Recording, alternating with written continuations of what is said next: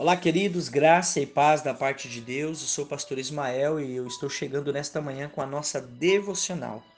O nosso texto de hoje está no Evangelho de Lucas, no capítulo 12, dos versículos 16 aos, ao versículo 21, que diz assim: E propôs-lhe uma parábola, dizendo: A herdade de um homem rico tinha produzido com abundância.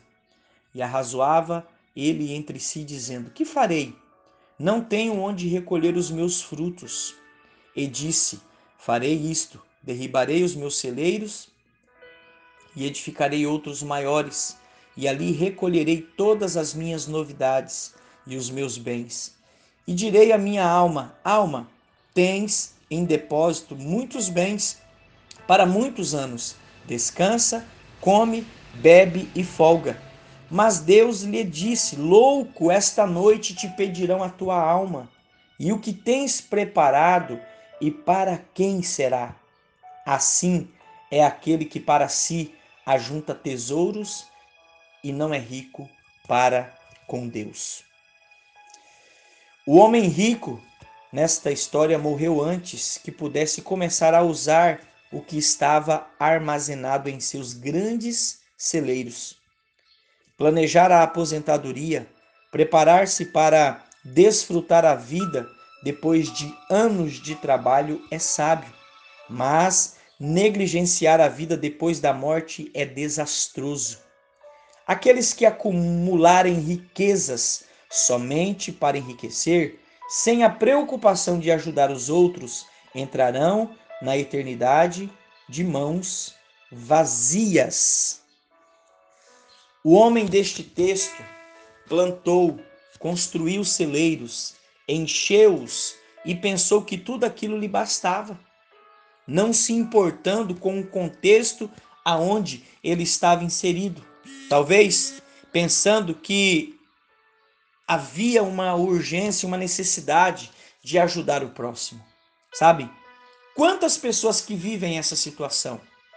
Muitos planejam uma velhice tranquila, fazem altos investimentos e economias para desfrutarem quando cessar o tempo de trabalho.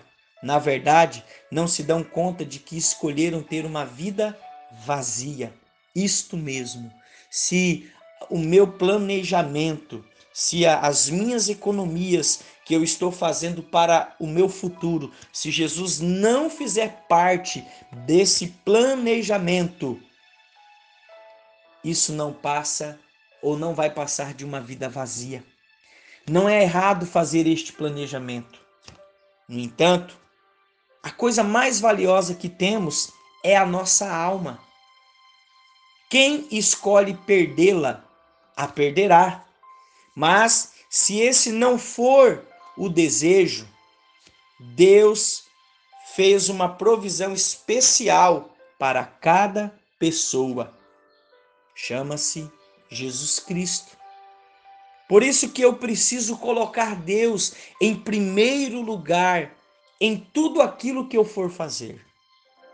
Planejamentos fala de trabalhar duro num presente, almejando um futuro de descanso. Porém, tanto o presente quanto o futuro precisa-se ter o seguinte entendimento: Jesus precisa fazer parte deste planejamento. Porque se Jesus não fizer parte deste planejamento, não vai passar de uma vida vazia. Então, que você possa meditar nesta manhã, nesta devocional. O Senhor está fazendo parte dos meus planos no presente? Aliás, eu estou projetando e planejando para que Deus faça parte do meu futuro? Pense, Pense nessa manhã, porque Deus tem uma provisão especial para cada um de nós, e essa provisão se chama Jesus Cristo de Nazaré. E todos os dias ele está ao meu e ao teu lado. Todos os dias nós temos a oportunidade de trazer Jesus para o meu presente, para o nosso presente. Todos os dias eu tenho a oportunidade de colocar Jesus Cristo como prioridade na minha vida. Que Deus possa te abençoar e que você possa compartilhar essa transmissão com mais alguém.